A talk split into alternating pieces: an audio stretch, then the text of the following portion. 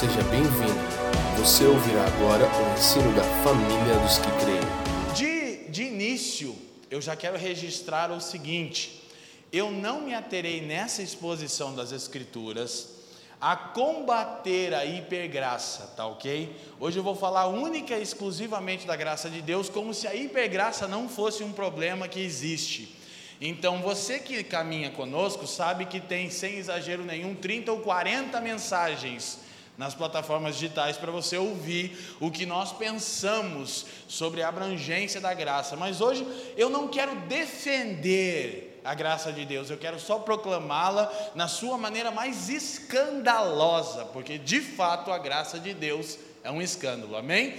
Na dúvida, 40, 45 mensagens de duas horas cada uma, seja feliz, tá bom? Tá tudo aí nas principais plataformas digitais. Vamos ver como os reformadores definiam sola gratia, então. Então, somente a graça, né? Falamos que são cinco solas, depois solos Cristos, somente Cristos e só lhe deu glória, somente Deus glória. Sola gratia ou somente a graça é, os reformadores afirmaram, reafirmamos que na salvação somos resgatados da ira de Deus unicamente pela sua graça.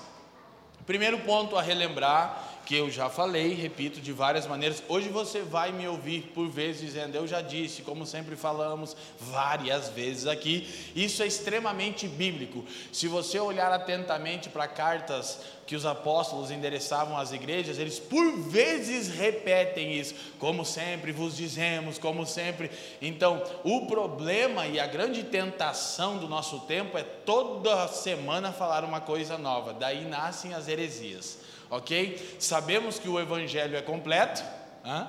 diga, pegou aí? É, mas ele é de aspecto singular. O Evangelho é uma boa notícia.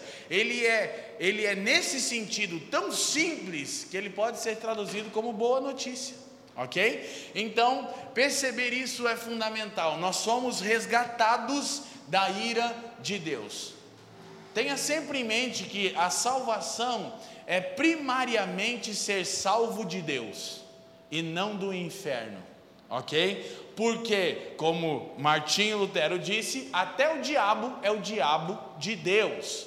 Então, é, é um consenso equivocado no meio evangélico protestante que a salvação é ser livre do inferno. Não, a salvação é ser livre de Deus, é ser livre da ira de Deus. Então Cristo absorveu a ira de Deus. Ele se tornou o alvo para que você e eu fôssemos salvos da ira de Deus. Ok? Pode baixar um pouquinho meu microfone, por favor, gente. Então, é, precisamos ter isso em mente. Então, de acordo com a declaração da reforma protestante, a obra sobrenatural do Espírito Santo é que nos leva a Cristo. Isso quer dizer salvação somente pela graça. É o próprio Espírito que nos conduz a Cristo, soltando-nos de nossa servidão ao pecado e erguendo-nos da morte espiritual à vida espiritual. A fé não é produzida pela nossa natureza não regenerada. Então, o que nós vamos descobrir hoje? Que nós somos salvos pela graça, mediante a fé, e que a evidência de que recebemos o Evangelho é o arrependimento. Mas o que nós vamos descobrir hoje é que a fé e o arrependimento, que são exigências para a salvação, na verdade são dons que Deus concede pela graça àqueles a quem Ele elegeu de antemão na eternidade passada. Ok? Então, dito em palavras bem práticas e simples, no que diz respeito à salvação, nada inclui a sua ou a minha obra, é 100% obra de Deus, do começo ao fim. Todos conhecem a escritura de Hebreus que diz que Cristo Jesus é o autor e consumador da nossa fé. Ele não só é o causador da nossa fé, Ele é quem consuma e que garante que nós obteremos o fim da nossa fé, de acordo com os próprios apóstolos, a salvação da nossa alma. Ok? Então Paulo vai dizer isso por vários lugares, como em Filipenses 1,6, ele disse: Eu tenho plena convicção que aquele que começou a boa obra a aperfeiçoará até o dia de Cristo. Que você percebe, Deus começa, Deus desenvolve, Deus conclui. Isso é salvação somente pela graça. Amém? Ok? Então, é, eu gostaria de ler um texto com vocês, Efésios capítulo 1, versículo 3 em diante. Vamos do 3 em diante. Bendito Deus e Pai de nosso Senhor Jesus Cristo, qual nos abençoou com todas as bênçãos espirituais nos lugares celestiais em Cristo. Por favor, por gentileza, digam comigo: bênçãos espirituais. Bênçãos espirituais. Então, vocês nos escutam por vezes repetir que bênçãos espirituais são todos os recursos que Deus nos deu graciosamente em Cristo pelo Espírito para que nos tornemos e cumpramos o que originalmente Deus nos criou para ser e fazer. Ok? Essa é quase parte da nossa confissão de fé. Então diga comigo: bênçãos espirituais são todos os recursos que Deus nos dá graciosamente em Cristo, por intermédio do Espírito, para que nos tornemos e cumpramos aquilo que originalmente ele nos criou para ser e fazer. Amém? Então, bênçãos espirituais é o pacote completo da salvação. Ok? São os recursos que Deus nos dá em Cristo por intermédio do Espírito, graciosamente. Então, Paulo vai listar essas bênçãos espirituais. Essa aqui já é uma pauta que trabalhamos há muito tempo. E há pelo menos cinco bênçãos espirituais específicas aqui o texto continua e diz o verso 4: Como também nos elegeu nele. Então, eleição é a primeira bênção espiritual, antes da fundação do mundo, para que fôssemos santos e repreensíveis diante dele em amor. 5. E nos predestinou para filhos de adoção. adoção é a segunda bênção espiritual, por Jesus Cristo, para si mesmo, segundo o beneplácito de Sua vontade, para louvor da glória de Sua graça, pela qual nos fez agradáveis assim no amado em quem temos a redenção, terceira bênção espiritual, pelo seu sangue, a remissão das ofensas, segundo as riquezas da sua graça, que ele fez abundar para conosco em toda sabedoria e prudência. 9. Descobrindo-nos, terceira, quarta bênção espiritual, revelação, o mistério da sua vontade, segundo o seu beneplácito que propuseram em si mesmo de tornar a congregar em Cristo todas as coisas na dispensação da plenitude dos tempos, tanto as que estão nos céus como as que estão na terra. Nele, digo, em quem também fomos feito herança, havendo sido predestinados conforme o propósito daquele que faz todas as coisas segundo o conselho da sua vontade, com o fim, para que tudo isso? Com o fim, com o objetivo para que sejamos para o louvor da Sua glória, nós, os que primeiro esperamos em Cristo, em quem também vós estáis, depois que ouviste a palavra da verdade, o evangelho da vossa salvação, e tendo nele também crido, fostes selados com o Espírito Santo da promessa. Quinta bênção espiritual, o selo do Espírito. 14, o qual é o penhor da nossa herança, para a redenção da possessão adquirida para louvor da sua glória. Amém? Que o Senhor nos conduza nesse repartir das Escrituras. É, relembrando alguns conceitos que sempre trabalhamos, que nunca deveríamos passar por eles.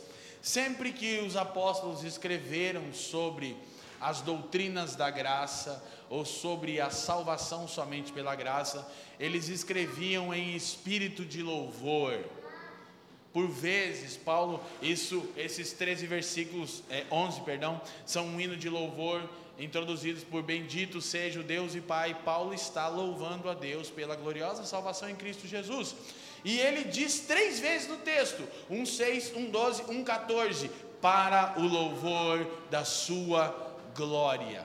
E isso é maravilhoso de termos em mente. De acordo com as Escrituras, o louvor da glória de Deus e sua graça para conosco são as justificativas bíblicas para a intervenção divina na história. Traduz: por que Deus invadiu a história? Porque Ele ama o seu próprio nome.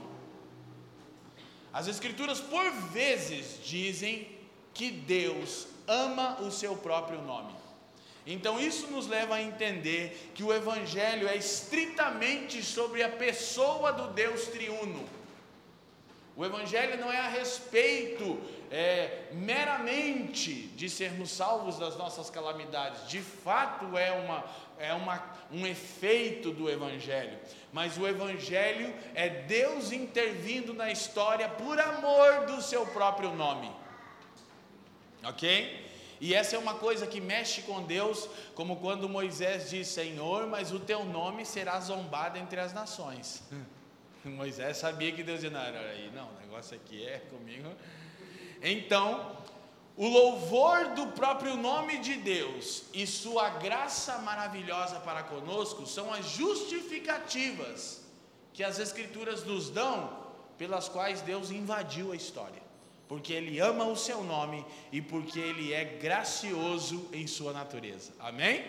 Então isso é maravilhoso de termos em mente. Esse texto é riquíssimo, na verdade, eu poderia fazer toda a exposição somente nele, mas eu vou usar outros textos para diversificar e agregar nossa reflexão hoje. Então, nós só teremos uma citação e vamos usar um quadro.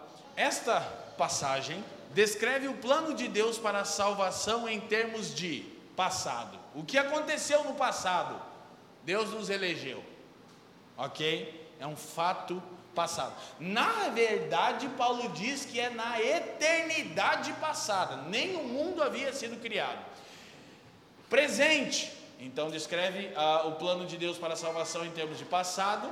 Presente, o que aconteceu no presente, o que tem acontecido na presente era: nós fomos redimidos ok? E futuro, qual é a herança que teremos no reino de Deus e, e nós, como a herança de Deus também.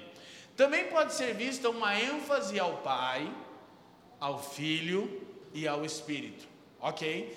Eu costumo sintetizar a obra da salvação, olhando para esse texto aqui, é, nos seguintes termos: o Pai elege, o Filho redime, o Espírito regenera. Dito em palavras bem práticas para você entender. Deus, Deus escolhe quem? Cristo redime esse alguém. Ele paga o preço que esse alguém deve. O salário do pecado é a e o Espírito regenera, comunica a natureza de Cristo com esse alguém que foi redimido porque o Pai o elegeu. Ok? Então, o Pai elege, o Filho redime e o Espírito regenera. Então, quando olhamos para as Escrituras, é, nós vamos expor um quadro aqui e vamos olhando textos é, a respeito dessas verdades aqui. Hoje eu vou pegar um pouquinho mais leve com vocês, é, porque esse assunto tem muito conteúdo. Então, nós poderíamos organizar a salvação pela graça, é, o processo da salvação todo de acordo com esse seguinte quadro, e eu vou falando a partir das Escrituras qual é o ensinamento que nós temos aqui: doutrina e aplicação, o que as Escrituras ensinam, como isso é na prática, ok? Então, isso para reforçarmos a ideia neotestamentária que a salvação é mediante a graça de Deus. Doutrina, eleição. Então, na prática, escolha soberana de Deus. Traduz: Deus escolhe quem Ele quer. Vale lembrar, já temos dito, sem ler o texto, vale lembrar que, quando Paulo fala sobre a eleição em Romanos capítulo 9, se você está anotando, era bom você anotar, versículo 11 até o 15, ele usa Jacó e Esaú, e ele lembra que antes mesmo de os gêmeos nascerem, ele enfatiza, eles não haviam nascido, e aí o texto diz: para que o propósito de Deus, segundo a eleição, permanecesse firme, Deus disse a Rebeca: não tinham nascido, não tinham praticado nem bem e nem mal, as Escrituras afirmam, e Deus disse a Rebeca: é, o maior será servo do menor. Até aqui tudo bem?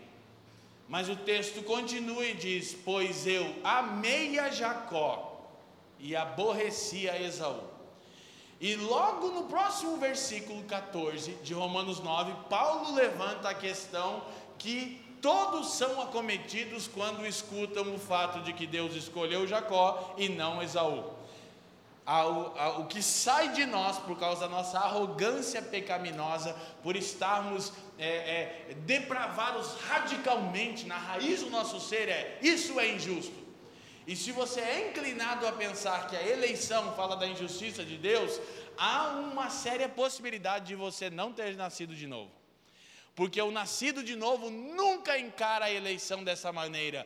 Antes, ele é inclinado à devoção. Por isso que quando os apóstolos falavam sobre eleição, havia um espírito de louvor. Por quê? Porque prontamente alguém pensa: ele me escolheu, sendo eu quem eu sou.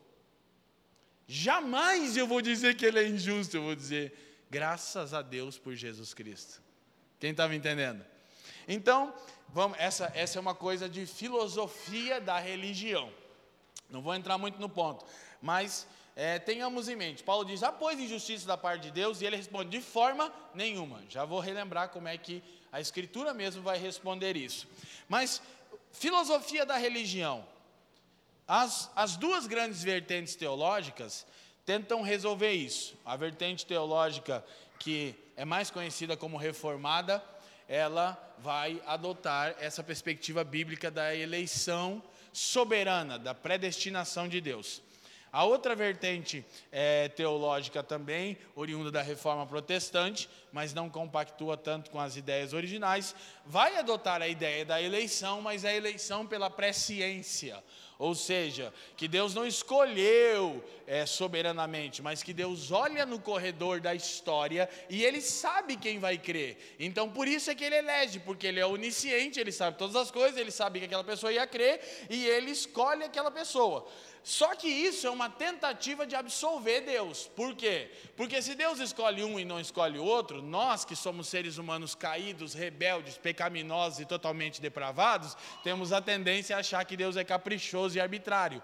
Então vamos sempre desonrar o Senhor chamá-lo de injusto. E aí fica se tentando resolver. Não, se eu crer na eleição antes da fundação do mundo, no ventre da mãe, como diz Romanos, me parece que Deus é injusto. E daí essa outra vertente tenta dizer, não, é que Deus já sabia quem ia crer, por isso ele elege. Mas se você levar para o campo da filosofia da religião, não resolve o problema. Por quê? Deus é onisciente? Sim. Ele sabia quem ia crer? Sim. É por isso que ele elege? Não. A Bíblia diz que alguém crê porque ele elege. É o contrário. Mas não seria melhor pensar assim, Leandro? Não, porque se Deus é onisciente, ele sabe quem vai crer e quem não vai crer, por que, que ele criou o que não vai crer? Resolveu o problema? Não resolveu. O que, que é mais fácil a gente dizer? A gente não tem domínio sobre essa doutrina bíblica. Ela só está ali nas Escrituras, ela é um choque, mas o que nós podemos fazer é levantar louvor ao Senhor por termos sido eleitos tão graciosamente em Cristo Jesus. Tenta absolver Deus dizendo que ele, ele sabe quem vai crer, não resolve, porque ele sabia quem não ia crer e criou quem não vai crer.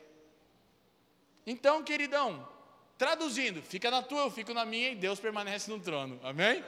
Não resolve, querido. Lá naquele dia você pergunta, que eu também vou perguntar. Como é que é isso aí, Senhor? É uma coisa complicada. Mas eu não vou torcer a Escritura para tentar deixar Deus um pouco mais digno dos homens. Não. Então, o ponto, vocês percebem que não, a outra linha não, não consegue resolver.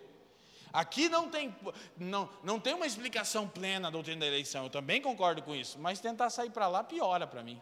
É só tentar advogar a causa de Deus e não precisa fazer isso. Então a eleição é a escolha soberana. Como é que Paulo vai responder lá em Romanos? A gente viu aqui já em outras mensagens sobre isso. Deus não é arbitrário, caprichoso? Não. Quando Deus olhou uma raça de seres humanos caídos, ele decidiu exercer misericórdia para uns e justiça para outros. Então, ninguém que é punido por Deus recebe injustiça, porque as Escrituras dizem que todos pecaram e destituídos foram da glória de Deus. Então, em Adão, toda a raça humana caiu. Se Deus não escolhesse um povo, ninguém seria salvo. Quem está me entendendo? Mas ele, em sua bondade, misericórdia, e como dizia Charles Haddon Spurgeon, por razões desconhecidas para nós mesmos, ele escolheu um povo. Não há nenhuma justificativa clara pela qual Deus escolheu uma pessoa como eu. E é tão glorioso que quando Paulo usa é, o texto, o, o fato histórico de Jacó e Esaú, tem uma coisa que você precisa refletir. Vamos ser sinceros. Na nossa conta moralista, quem que era pior entre Jacó e Esaú? Hã? Olha se não fala da sua história. Quem quiser na história. Vamos falar real, o Esaú nem era tão do mal assim, né? O Esaú só estava com fome, cara. O cara trabalhou o dia todo. O Jacó, a história do Jacó é complicada, irmão. O bicho migueleiro. E o absurdo é que Paulo diz: Deus escolheu esse. Por quê? Porque não tem a ver com o desempenho. Qual é a afirmação de Paulo? É graça. É graça e não é injustiça. Por que não é injustiça? Porque Deus nunca pune inocentes, mas frequentemente perdoa culpados. Amém? Quando alguém, é, Deus predestina pessoas para o inferno? Não, Deus só predestina pessoas para o céu. E as que vão para o inferno? Elas escolheram isso. Mas Deus elegeu um povo. E esse povo a quem Deus elegeu, eleição, como vimos em Efésios 1,4, nem precisa abrir, é chamado por Deus, chamado do Evangelho, a proclamação da mensagem. Então, como Deus chama? Porque nós temos um outro problema. As pessoas tendem a pensar que se Deus salva quem Ele elege, nós não precisamos pregar o Evangelho. Então, esse é um equívoco gravíssimo, porque um Novo Testamento que diz que Deus salva sim quem ele elege, diz que ele salva por meio da pregação do Evangelho. Então, 1 Coríntios capítulo 1, Paulo diz: aprove, agradou a Deus salvar por meio da pregação. Como Deus salva as pessoas? Pela proclamação, pelo chamado do Evangelho. Isso, na verdade, não deveria nos desencorajar a pregar, pelo contrário, deveria nos dar mais confiança, sabermos que Deus vai salvar quem ele escolheu. Nossa parte é só ser fiel à mensagem e proclamá-la. Amém? Então eu não preciso me esforçar muito para convencer vocês, eu preciso me esforçar muito para ser fiel ao Evangelho.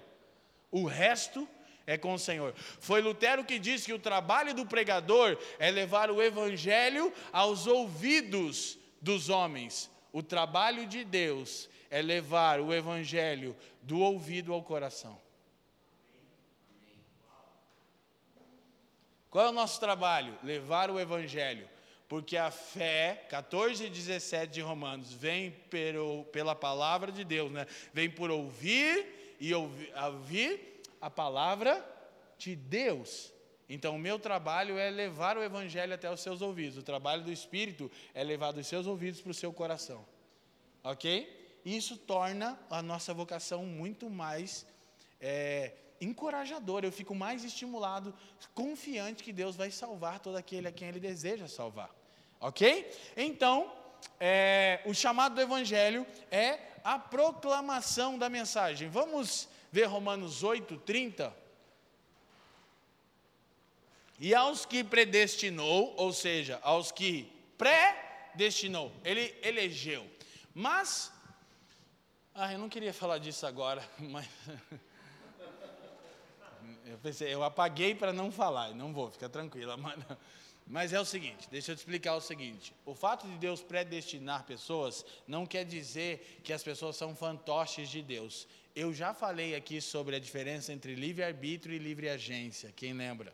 Tem uma mensagem que a gente explicou isso bastante. O homem tem livre-arbítrio? Não. Porque que, o que, que é livre-arbítrio? É a capacidade de julgar, de escolher é, a quem além da sua natureza. Então, um único ser humano teve livre-arbítrio. Quem? Adão. Adão era um ser perfeito, ele tinha livre-arbítrio, ele podia escolher obedecer a Deus e ele podia escolher desobedecer a Deus. O que, que ele escolheu? Então, é o esquema que o bispo de Hipona, Agostinho, dizia que o homem antes da queda, ele era, ele era capaz de pecar e capaz de não pecar. Depois da queda, o homem só é capaz de pecar. Ele não é mais capaz de não pecar. Por isso não é livre-arbítrio. Por quê? Porque livre-arbítrio sugere que você consegue escolher além da sua natureza. Perceba, se nós considerássemos que tivéssemos o livre-arbítrio, a pergunta é: se você tem livre-arbítrio, capacidade de escolher além da sua natureza, por que, que você escolhe o pecado? Então você é duas vezes sem vergonha mesmo, né? Não, o que nós temos depois da queda é livre agência, ou seja, o homem escolhe o que? O mal, sempre. Então, o homem sem Cristo, ele tem livre agência. Ele escolhe sempre o que? Desobedecer a Deus. Ele escolhe sempre o que? O pecado. Ah, nem precisava, Amanda, mas glória a Deus, obrigado. Então, é a possibilidade do homem fazer escolhas de forma livre, ou seja, o homem pode fazer o que quiser e isso o tornará livre de qualquer influência, até mesmo de Deus. Então, livre-arbítrio é a capacidade que o homem tem de fazer escolhas que podem ser contrárias ou não à sua natureza. Ok, tem livre agência aí no gatilho? Livre agência. Livre agência pode ser definida como a capacidade de o homem fazer escolhas somente de acordo com a sua natureza. É isso que nós temos agora, livre agência. Então Deus não está te manipulando. Não, você escolhe mas você escolhe a partir da sua natureza. Se Adão, que foi criado santo e reto, pôde fazer uma escolha contrária à sua natureza boa, depois do pecado, todos os homens agem somente, por isso livre agência, de acordo com a sua natureza, agora decaída. Todavia, para o nascido de novo, uma coisa fundamental é acrescida aqui. Qual? Uma outra natureza.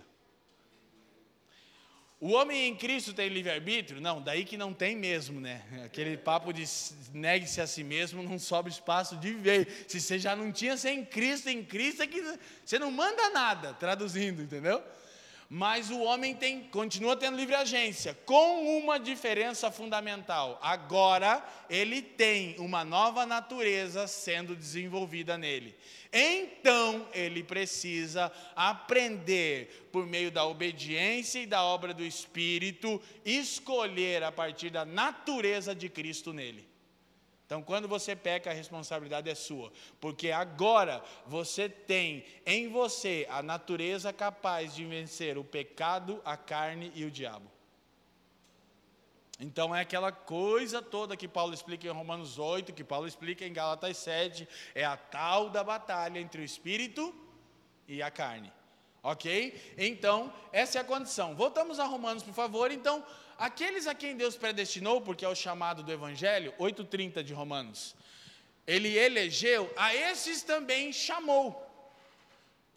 E o ponto é: Deus não chama todos? Não, dentro disso que Paulo está dizendo, porque aqui Paulo vai dizer o seguinte: esses que Deus chamou, ele também justificou, e esses que foram justificados, ele também glorificou. Ou seja, ele está falando sobre ele ser o autor e consumador da nossa fé.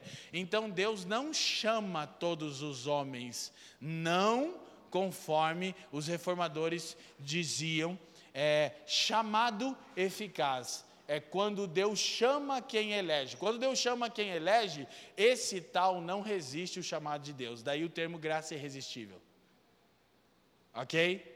Então eu vou explicar de novo pelo quadro como é que isso acontece conosco. Se você parar para pensar, você vai refletir que é, antes de você estar em Cristo, penso eu, você provavelmente conhecia pessoas moralmente melhores que você e que elas não escolheram Cristo até hoje. Pergunta para si mesmo: por que, que você escolheu? Você conhece alguém que você olha, poxa, essa pessoa era moralmente melhor do que eu, o cara era alinhadinho, a moça era alinhadinha. E eu ouve o evangelho e não responde o evangelho. E eu, todo estrupinhado em pecado, cri. Alguém se identifica com isso? Se não levantar a mão, vou apontar algumas pessoas aqui. Não, que tem uns caras aqui que estão na minha categoria, assim, pecador dos nível top, né? É, um negócio aqui cabuloso. Já levanta a mão aí, David. Garante aí que senão eu vou começar a profetizar. Então, o chamado eficaz se dá por meio da proclamação da mensagem. Torna a dizer, nós precisamos pregar o glorioso Evangelho de Jesus Cristo. Junto com isso acontece o que? A regeneração. Essa é uma coisa aqui muito interessante. Eu não vou abrir tanto, que eu quero ser hoje mais bem pragmático, no bom sentido da palavra. A regeneração, que é o novo nascimento. O novo nascimento, ele tem que acontecer antes da sua conversão. Por quê? Porque você não pode escolher Deus. Então a grande questão aqui, vamos a Efésios capítulo 2, versículo 1. Depois a gente volta para o quadro, regeneração, chamado Evangelho, regeneração. Efésios 2, verso 1. Ele vos deu vida, estando vós, estando vós mortos nos vossos delitos e pecados. Querido, eu tenho assim uma séria dificuldade com as pessoas que tentam argumentar contrariamente a isso. Não tem como, não precisa do grego, do hebraico, do aramaico, não precisa de nada. Não precisa ser inteligente, precisa saber ler, até o Benjamin vai entender. Ele nos deu vida, regeneração.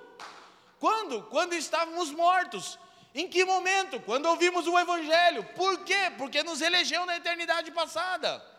Porque eu não posso escolher a Deus. Eu estou, estava morto em delitos e ofensas. Então, a regeneração acontece antes. Agora, eu não quero de maneira nenhuma promover facção, mas eu preciso afirmar. Diferentemente dessa posição clássica reformada, a segunda posição diz que Deus dá graça preveniente. Ah, cara, é um negócio difícil. Vou tentar explicar para vocês, que é uma bagunceira. Aquele negócio de escolher no corredor da história, mas aí quem que pôs o corredor da história que não foi Deus, não, não bate as contas, né? Então, uma segunda perspectiva que quer sempre absolver Deus, dizer Deus não é culpado, mas Deus não é culpado mesmo de nada. Culpado é você e sou eu, ok? Então, uma segunda perspectiva tenta nos dizer que funciona mais ou menos assim. Você está mortão no pecado, porque nenhuma vertente nega a eleição, nenhuma vertente nega o chamado do evangelho, nenhuma vertente nega a regeneração, mas interpretam diferente. Então a segunda vertente teológica diz que funciona assim: você está morto, não está morto, porque não é enfermo. Meu amigo Leivson disse que vai fazer uma camiseta, mortos e não enfermos, que é um tópico do livro que eu explico. Porque houve aquele problema na história da igreja. A heresia pelagiana, do falso mestre chamado Pelágio, começou a ensinar que o homem não era pecador por natureza, mas que ele se tornava pecador quando pecava. Já disse isso aqui. Na prática, é aquela coisa de criança até sete anos vai para o céu. Amém? Por quê? Porque a gente aprendeu que o homem não é pecador por natureza. Você não sabe quem é Pelágio, você nunca ouviu o pelagianismo, mas ele te influencia. Legal, né? Você vê que se você desprezar a história, não te imuniza com as falsas heresias. Na verdade, você se torna uma vítima inconsciente delas. Então a gente acha, ah, mas ah, era inocente. Não tem inocente. Você é concebido no pecado. Não é nem que você nasceu no pecado, é que quando seu pai e sua mãe fizeram você, já era pecado. é. Aí você nasce, você é o pecado. Nasceu, ah, nasceu o pecado. Pronto, olha que beleza. Então, aí está morto. Estamos mortos. O que, que essa segunda vertente tenta resolver? Graça preveniente. O que, é graça preveniente? Quando alguém vem pregar o evangelho para o morto, para o ímpio, naquele momento Deus dá uma medida de graça.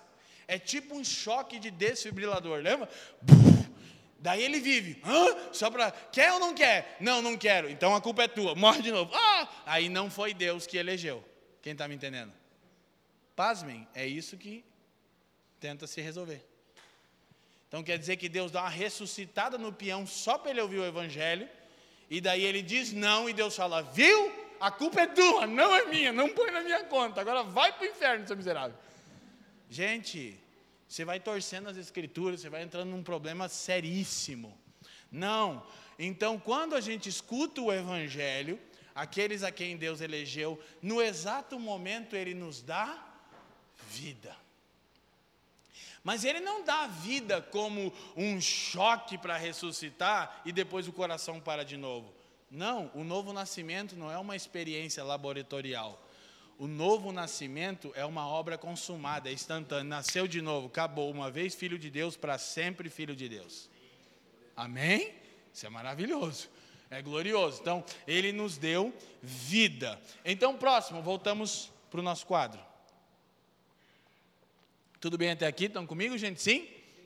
Então, nesse momento, inicia-se. Na verdade, eu podia ter invertido aqui agora. É, é eu mudo toda hora. Esse, esse quadro é do Gruden, mas eu mexi na ordem.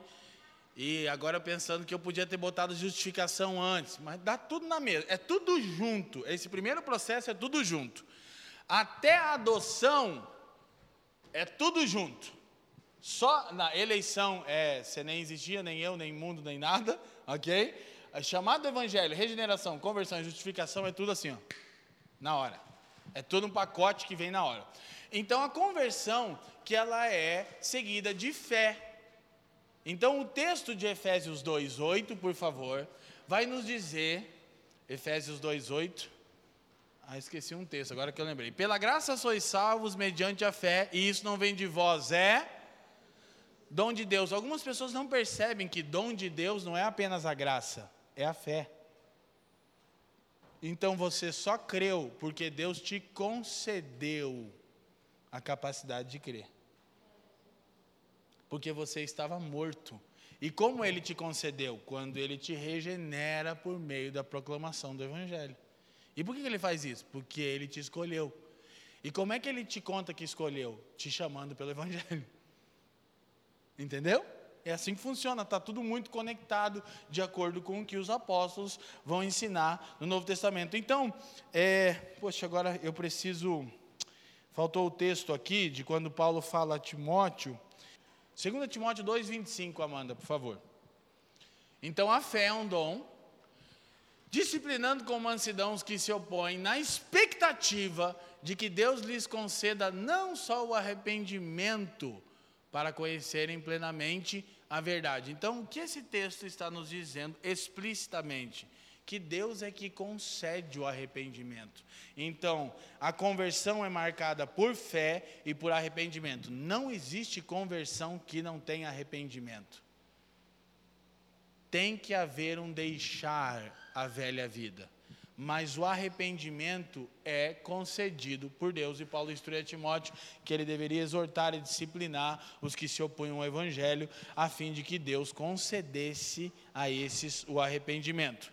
Próximo, vamos para frente. Voltamos para o quadro, por favor. Então, justificação, repito, poderia estar antes ali de conversão, poderia muito bem estar abaixo de regeneração. Então, nesse momento também, nós somos justificados. Por quê? Porque fé é depositar a nossa esperança em Cristo. E quando nós depositamos a nossa fé em Cristo, a justiça de Cristo é imputada a nós. Foi tudo que eu falei semana passada. Não vou voltar nesse ponto. É o sola fide. Nós somos justificados. E qual é a marca principal da justificação? Romanos capítulo 5, versículo 1. Olha só, justificados, pois, mediante a fé, temos temos paz com Deus por meio de nosso Senhor Jesus Cristo. Vou insistir nesse ponto aqui, queridos. A coisa mais maravilhosa que nos aconteceu é Cristo ter feito a paz entre nós e Deus. Por quê? Eu iniciei dizendo que nós somos salvos da ira de Deus. O pecado nos tornou inimigos de Deus. E isso é o pior problema que o ser humano pode enfrentar. O diabo não é um problema, o inferno não é o problema, o problema é Deus. para os ímpios. Por isso que Jesus disse: Não temam quem pode matar o corpo Temam quem pode matar a alma. Ele não estava falando do diabo, não é o diabo que mata a alma. Ok? Então, somos salvos da ira de Deus e ah, no momento em que cremos, porque nos é concedido, nós somos justificados. A justiça de Cristo é imputada a nós e nós desfrutamos de paz. com Deus. Então deixa eu te falar uma coisa. Presta atenção como o nosso cristianismo ele está diluído de consistência. Por que existem tantos cristãos perturbados? Porque eu vou te falar uma coisa, querido. A vida ela nos garante aflições. O próprio Senhor disse que nós teríamos aflições. Mas alguém que está em paz com Deus não tem conflito com mais nada. E a razão dos nossos conflitos é a inimizade com Deus. Você lembra como foi no Éden? O pecado causou a inimizade com Deus. Mas quando Deus desce e fala: Adão, você comeu do fruto que eu te ordenei que não comesse? Como é que Adão respondeu? Foi ela. Qual é o resultado da inimizade com Deus? Conflito com o próximo. Se você vive perturbado, meu irmão, vou te falar de novo. Contencioso, birrento, tem alguma coisa errada na sua fé. Porque se você está em paz com Deus, cara, por Deus, por Deus, por Jesus Cristo, eu não consigo entender, Leandro, esses crentes que vivem, Fábio, criando conflito. Ah, porque falou? Ah, porque disse? Ah, porque cantou? Ah, porque eu não gostei? Cara, está tá acontecendo algum problema. Você está em paz com Deus? Você imagina, eu estou em paz com Deus, aí você está, eu não gostei do que você falou. Eu estou em paz com Deus, mano. Estou doido na cabeça. Estou preocupado com o que você está achando, estou em paz com Deus, então tá tudo let it flow para mim, estou na, paz e amor com a rapaziada. Sim ou não? O que, que torna a vida da igreja difícil? A o conflito de pessoas que não estão em paz com Deus. E se você não estava em paz com Deus, da um, das duas, uma. Ou você não nasceu de novo, ou você não entendeu ainda o Evangelho direito. Se você sair daqui convicto que justificação garante paz com Deus por meio de Jesus Cristo, cara, que problema que você tem mesmo? Se você crê na esperança gloriosa do aparecimento do Senhor, se você crê na vida eterna, se você crê na ressurreição, se você crê na glorificação do corpo, se você crê na soberania de Deus, qual que é o problema? Mas a gente não é, a gente não é suscetível, somos suscetíveis. Nós não podemos sofrer, claro que podemos, nós não podemos chorar, claro que podemos, mas a gente não deve responsabilizar os outros por causa disso, nem tampouco a Deus. Quem está me entendendo? Temos justificados, pois, mediante a fé, temos paz com Deus. E a paz com Deus traz a paz de Deus. Ter paz com Deus é melhor que ter a paz de Deus, mas a paz de Deus é consequência de quem está em paz com Deus. Então, Paulo dizia: a paz de Deus guardará a vossa mente. Você não está perturbado. Tá... A paz de Deus, irmão. Aleluia. Não é uma benção, varão? Paz do Senhor. Coisa legal, cara. Justificados, pois, mediante a fé. Então, esse é o processo que as Escrituras vai mostrando a ordem da salvação, né? Assim, nós estamos chamando. Neste exato momento, se isso já não fosse maravilhoso, seu status muda. Essa coisa que você precisa entender sobre a graça de Deus. A graça não apenas resolve o nosso problema de inimizade com Deus e tipo aquele perdão que você diz, eu perdoo, mas não quero ver nunca mais a cara dele. Mas está perdoado. Já viu? Eu nunca mais vou me esquecer por resto da minha vida, a Fran já sabe o que eu vou falar. Minha irmã mais nova não está aqui, a Miriam, mas nunca, nunca mais vou esquecer disso, não consigo, Fábio, eu tento. Toda vez que eu falo isso, eu lembro que um dia uma moça foi pedir perdão para minha irmã mais nova de um conflito que ela tinha tido lá. Eu nem lembro qual era o caso. Pasmem! É verdade, na igreja. Ela chegou para mim e disse: Eu te odeio, mas eu te perdoo. Cara, bagulho louco, nível hard. O perdão, ele restaura a relação. Agora, e quando a pessoa não quer? Tudo bem, você está tranquilo, mas você está de boa para com aquela pessoa. Não estou aqui de fiasqueira, de molheirinha, ficar, não, não. Mas você não sente nada para com aquela pessoa que não seja paz. Você está tranquilo, estou em paz com Deus, a paz de Deus, estou em paz com você, cara. Sei que está tribulado comigo. Não é isso? Nem sempre o, ofens, o ofensor, ele quer o perdão nosso, mas a gente dá mesmo assim, porque eu tenho que me liberar disso. E se isso já não fosse glorioso, nos tornarmos amigos de Deus, o status é acrescido, nós não somos apenas amigos de Deus mediante a graça, nós nos tornamos seus filhos. Qual a coisa mais interessante? É que uma amizade, na ótica de Deus não, mas na ótica do mundo uma amizade poderia acabar. Mas ninguém deixa de ser filho, nunca. Por isso que a linguagem neotestamentária para aqueles que são salvos pela graça é a linguagem de adoção, é quando há uma inserção na família de Deus. O que as escrituras dizem no Salmo 68, Deus faz com que o solitário habite em família.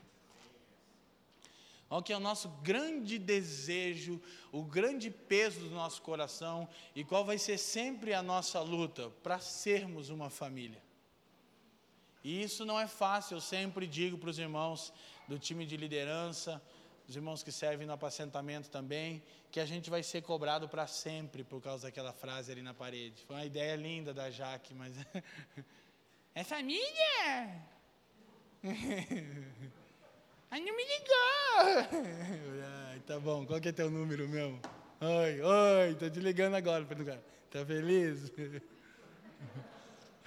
Deus, irmão, que a gente. Glória a Deus. Vocês estão felizes com isso? Então nós somos inseridos na família de Deus. As Escrituras é, nos afirmam isso é, em Efésios 1,5, mas eu quero só 1 Coríntios 1,19. Aqui, ó, já está a adoção de filhos, obrigado, Amanda. Ó, segundo o beneplácito da sua vontade, essa coisa é maravilhosa. Paulo ele dá uma viajada na maionese para dizer assim: que Deus nos recebe como filhos, nos adota como filhos, porque Ele quer. Entendeu? Aí ele fala que é o beneplácito. Porque querer não traduz, ele quer dizer que o querer de Deus, ele é bom, é o bom prazer de Deus. Não é uma coisa aleatória, não. É exatamente você que ele quer. É um negócio especial demais, assim. Paulo dá uma agregada, né? E daí 1 Coríntios 1, 9. Fiel é Deus, Deus é fiel pelo qual foste chamados à comunhão de seu Filho, Cristo Jesus nosso Senhor. Essa é uma coisa gloriosa, porque nós somos chamados à comunhão do Filho, e a própria Escritura vai dizer que a comunhão do Filho é com o Pai. Traduz o que Paulo está dizendo: Deus é fiel, Ele nos chamou para desfrutar do mesmo nível de relação que Jesus tem com Ele. Eu nem consigo imaginar o que é isso.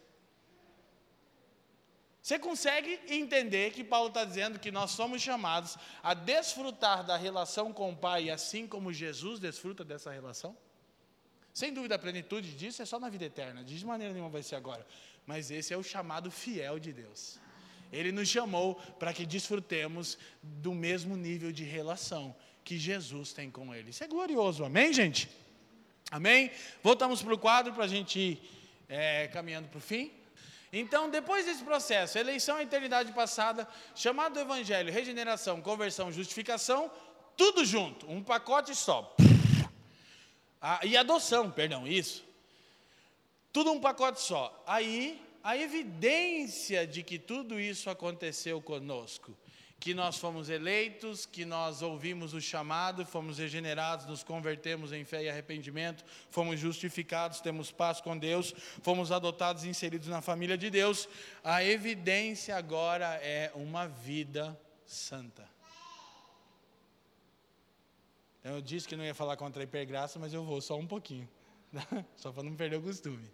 Então, a evidência é a santificação. Olha que lindo. Na verdade, eu podia ter feito isso só no livro de Efésios, mas quis agregar Coríntios, alguns textos que são maravilhosos. Mas olha o que diz Efésios 4, 1. Paulo, então, em Efésios 1, 2 e 3, está falando a respeito do eterno propósito de Deus, da obra redentora em Cristo. E aí, Efésios 4, ele diz: Rogo-vos, pois eu, o prisioneiro do Senhor, que andeis, querido, está falando de comportamento Quando a Bíblia está falando sobre andar, não é tipo anda de verdade assim, né? Ah, anda. Vamos lá, irmão, anda agora no culto. Não. É comportamento, é proceder, entendeu? Tem, como diziam os manos do RZO, o, o, o Elião e o Sandrão, tem que ter proceder, assim que é. Mas depois eu canto CEP. Então, que andeis de modo digno da vocação a que foste chamados. Primeira coisa que você tinha que entender: você foi chamado para participar da relação do Deus triuno. Está entendendo isso? Fiel é Deus pelo qual fomos chamados à comunhão do seu Filho. Então, qual é a nossa vocação primordial? Nós fomos chamados para uma relação. Que relação? A relação do Deus triuno, santíssimo e absoluto. E aí Paulo diz: Então, rogo-vos, pelo amor de Deus, andem de maneira digna de quem foi chamado a esse tipo de relacionamento. Pergunta: nosso proceder é digno? De quem foi chamado a comungar com o Deus eterno? Aí muda tudo. Não tem a ver com o inferno, não tem a ver com o diabo, não tem a ver com você tentar ser bom para as pessoas, tem a ver com você reconhecer que Ele é digno. Qual é a principal motivação para a santificação? Deus é digno. Por que nós vamos dizer não ao pecado? Porque ele é digno. Quem está me entendendo? Coloca isso na sua vida prática. Quando o pecado bater na sua porta, responda que Deus é digno. Tenha consciência que você está diante de Deus e que há um rogo das Escrituras para que nós andemos de forma digna. Por isso que Paulo diz: rogo eu o, rogo eu o. Como é que é andar de forma digna? É ser cativo de Jesus. Ele diz: é que eu não tenho, eu estou algemado ao Senhor. Ele está comigo em todo lugar, sou prisioneiro do Senhor. Como é que eu vou proceder agora, aqui, nessa situação, nessa ocasião? Então, que andeis de modo digno da vocação a que fostes chamados. Essencialmente, aqui, vocação não é sobre aquilo que nós estamos fazendo, mas é sobre a relação que nos está sendo oferecida. Qual é a sua vocação e a minha, a nosso propósito existencial? Desfrutar de Deus por toda a eternidade. Para quê? Para o louvor da sua glória, diz Paulo. Então aí a santidade não fica com aspecto moralista, não está relacionado a medo, está relacionado a reconhecer que o que nos salvou é digno do nosso proceder. Isso é maravilhoso, amém? Glória a Deus. Então, daí no versículo 17 do mesmo texto, Paulo continua e diz: Isto, portanto, digo, e no Senhor testifico, que não, não mais, não mais, olha só, não mais andeis, como também andam os gentios, na vaidade dos seus próprios pensamentos, obscurecidos de entendimento, alheios à vida de Deus por causa da ignorância em que vivem, pela dureza do seu coração Vê que Deus responsabiliza o ímpio pela sua queda. É porque o seu coração é duro, é porque você escolhe o pecado. Se alguém é salvo, é salvo exclusivamente porque Deus escolheu. Se alguém vai para o inferno, vai exclusivamente porque escolheu ir para o inferno. É isso que a Bíblia diz. Continuamos. Os quais, tendo, tendo se tornado insensíveis. Essa é uma coisa que a gente precisa refletir. Muitas vezes nós somos sinceros, mas não somos sensíveis. E sinceridade nem sempre é suficiente. No nosso proceder santo, precisa haver sensibilidade. Porque muitas vezes nós nos atemos a algo que é sincero, mas que não honra a Deus, ou que fere o próximo. E aí é necessário que nós tenhamos sensibilidade acima de sinceridade. A nossa sinceridade tem que ser sensível. Quem está me entendendo? E quando você. Por isso que nós precisamos e queremos cada vez mais que todos os irmãos dessa comunidade de fé entendam-se como uma comunidade de pastores e não de ovelhas. As ovelhas estão lá fora, aqui estão os pastores. E quando você apacenta pessoas, você aprende que ser sincero nem sempre resolve. Você precisa também ser sensível, ser compassivo, ser longânimo, ser misericordioso, sem deixar de ser sincero, mas saber como ser sincero. Se entregaram à dissolução para com avidez cometerem toda sorte de impureza. Verso 20, Paulo está encorajando o comportamento. Verso 20. Mas não foi assim que aprendesses a Cristo. Ok? Então voltamos para o quadro. Santificação, fala do comportamento. Torno a dizer e enfatizar: santificação é mudança de natureza. E essa mudança de natureza é seguido por uma mudança de comportamento. Não invertem a ordem que vai dar problema, tá bom? Não é primeiro comportamento, é primeiro regeneração. Não tem como. O nosso problema é que a gente exige santidade de quem não nasceu de novo. Não dá certo. E isso vira o quê? Moralismo. A gente fica exigindo das pessoas é, uma coisa que elas não podem, porque a natureza delas não foi regenerada ainda. Então, santidade é fruto da regeneração e ela vai se manifestando no nosso procedimento. Ok? Perseverança. O permanecer em Cristo também está conectado com a santificação. 1 João, capítulo 2. É, Vamos do 1 um em diante, eu tinha falado 4, Amanda, mas pode ser isso, obrigado. Filhinhos meus, essas coisas vos escrevo para que não pequeis. Parece eu escrevendo para o Fábio, né? Meus filhos. Se todavia alguém pecar, temos advogado junto ao Pai, Jesus Cristo, o justo. 2. Ele é a propiciação pelos nossos pecados, e não somente pelos nossos próprios, mas ainda pelos do mundo inteiro. Ora, sabemos que o temos conhecido por isto, se guardamos os seus mandamentos. Olha como o evangelho ele é uma coisa assim maravilhosa, porque João está passando a largo do moralismo. Ele diz: "Filhinho, essas coisas eu vos escrevo para que vocês não pequem.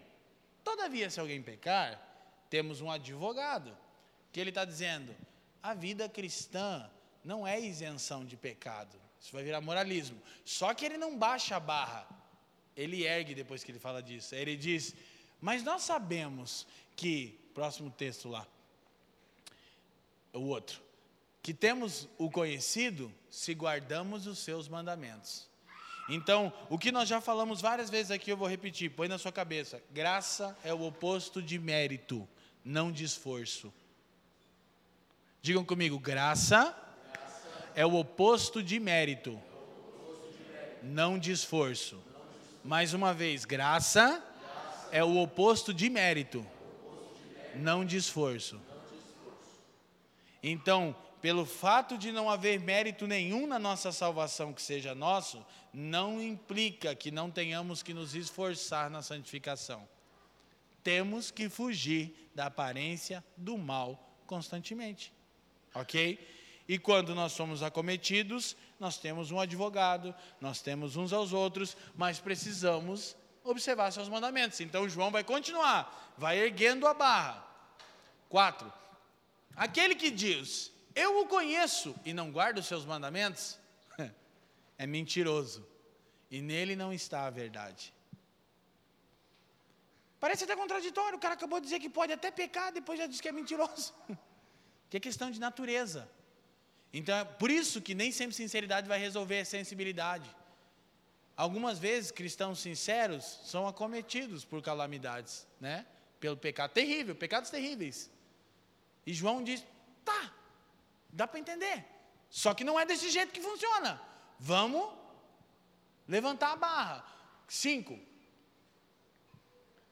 Aquele, entretanto, que guarda a sua palavra, nele verdadeiramente tem sido aperfeiçoado o amor de Deus.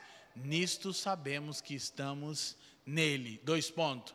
Aquele que diz que permanece nele, esse deve também andar assim como ele andou.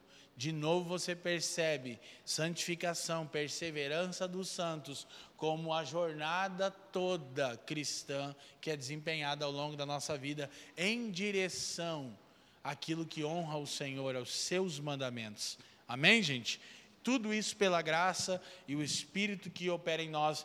Então, nós já falamos que a batalha na história da igreja, pode deixar aqui, a gente vai terminar, é, também dessas diferentes vertentes teológicas, é monergismo e sinergismo. Essas palavrinhas gregas, monergismo significa trabalho de um, sinergismo significa trabalho de ambos. Então a grande questão é: na salvação, é, há uma atuação monergística de Deus ou sinergística? Ou seja, depende do homem alguma coisa ou é exclusivamente de Deus? Então, os pais da igreja, os apóstolos, os pais da igreja, os reformadores disseram: não tem nada do homem. A salvação é estritamente monergística. Ela se dá toda. Eleição, chamado evangelho, regeneração, conversão, justificação, adoção, é 100% monergística. Deus faz exclusivamente por causa do seu bom prazer. Todavia, a vida cristã é sinergística. O proceder cristão é sinergismo, é eu com a minha nova natureza em parceria com o Espírito de Deus, em busca de uma vida santa. Quem está me entendendo? Então, na salvação, monergismo, na santificação e na perseverança, sinergismo que agora eu fui ressuscitado com Cristo, Ele me deu vida, o Espírito de Deus habita em mim, a natureza de Cristo está sendo construída em mim, e eu é que preciso escolher diariamente seguir a natureza de Cristo. Então, isso o Senhor não faz por mim. No fim das contas, é Ele que faz, porque Ele começou tudo isso, né? você não teria o Espírito, mas isso nós temos que escolher. Por isso, infelizmente, existem cristãos que de fato foram salvos, mas não experimentam uma vida digna, não honram o Senhor e vivem perturbados. Por quê? Porque não estão desenvolvendo a sua salvação, como Filipenses 2,12 nos orienta. E Paulo diz como? Com temor e tremor. Esse desenvolver da nossa salvação. E por último, então a última parte da ordem da salvação é glorificação, a ressurreição do corpo. É o dia em que seremos feitos à semelhança de Jesus. Vamos ao texto de 1 João agora sim.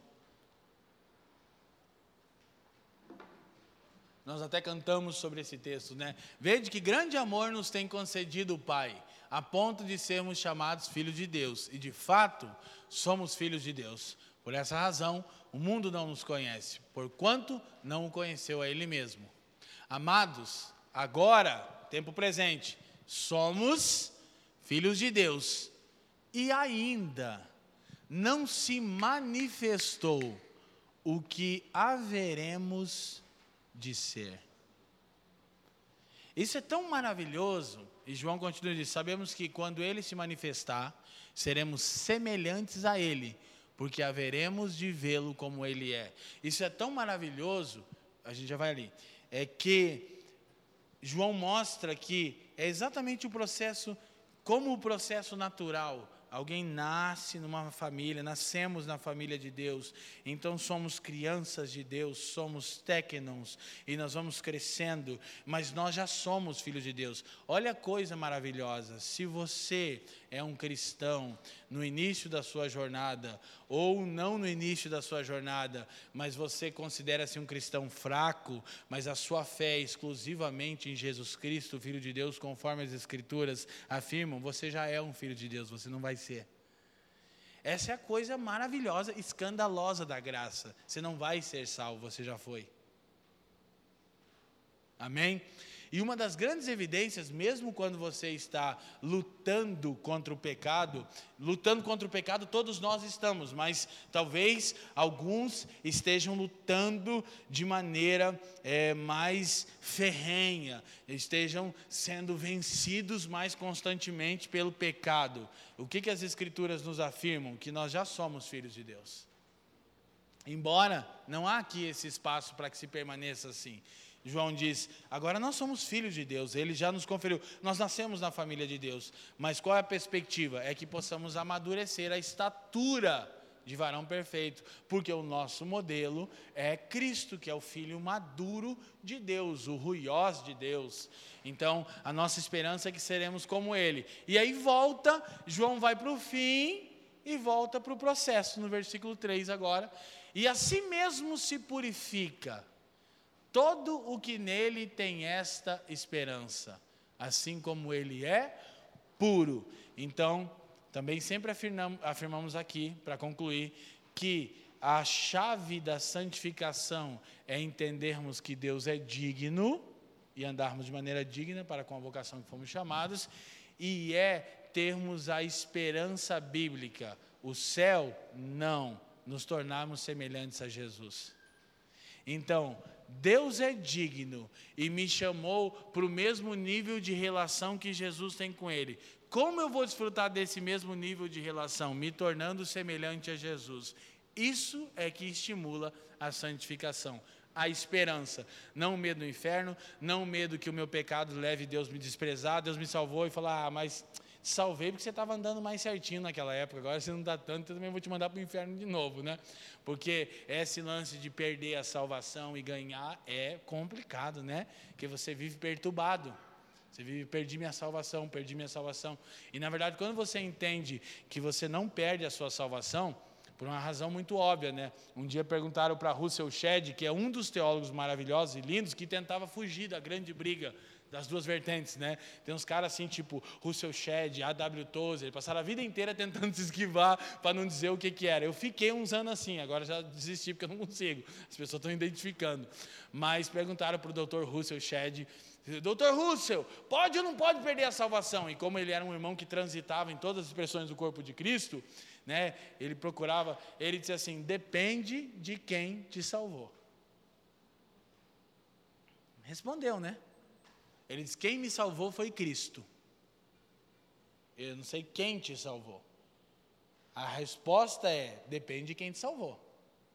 Claro, é implícito, é retórico. Se foi Cristo que te salvou, não tem como você perder isso. Porque Ele não te salvou quando você merecia, não tinha nada a ver com o teu desempenho. É só la gratia, é somente pela graça, amém? Só que isso, de maneira nenhuma, vai nos levar a uma vida leviana. Mas como não leva, Leandro? É porque você consciente do Evangelho, você ouvindo o glorioso Evangelho de Jesus, você estando numa comunidade de fé saudável, de pessoas que procuram é, é, andar na luz, você compreendendo que o Espírito está operando em você, você quando peca, é pior você não perder sua salvação. Se você perder sua salvação, você entra naquela pira da justificação pela obra. É, mas perdi porque mereci também. Tem gente, o vitimismo. Isso aí ficou legal. Você conhece pessoa que gosta de ser vítima? Não tem muito, né? No mundo hoje, né? Tipo, tem gente que é assim, é, o cosmos está conspirando eternamente contra ele. Tudo com ele. O, o, Fafa que brinca, né? Mas isso é por causa da minha personalidade, que é o, o 8, o que, que é, amor? O 6, o 7, o 1. Isso é uma coisa difícil. Os psicólogos estão me estudando ainda. Mas é. Tem hora que eu sou meio assim né, sofri demais, né? Eu mando para os irmãos, estou chegando agora de viagem, cansado, depois de pregar até três horas da manhã, e vou pregar no culto. Aí o Fafa responde, é, eu sei, para você é sempre mais difícil. eu fico com raiva dele. Digo. então, então, a gente tem uma tendência, né? Isso me acaba de que droga, eu queria ser uma vítima, não consigo. O Fafa é o nove, né? Não sei o que. Você viu? É um, isso aqui é uma seita que a gente está montando aqui. Não? Converte, não converte, não, em nome de Jesus, está amarrado, está repreendido agora. Então, gente, não gera vitimismo em nós, nos encoraja a proceder em santificação e leva você a refletir: poxa, eu fui chamado para a comunhão do Pai com o Filho.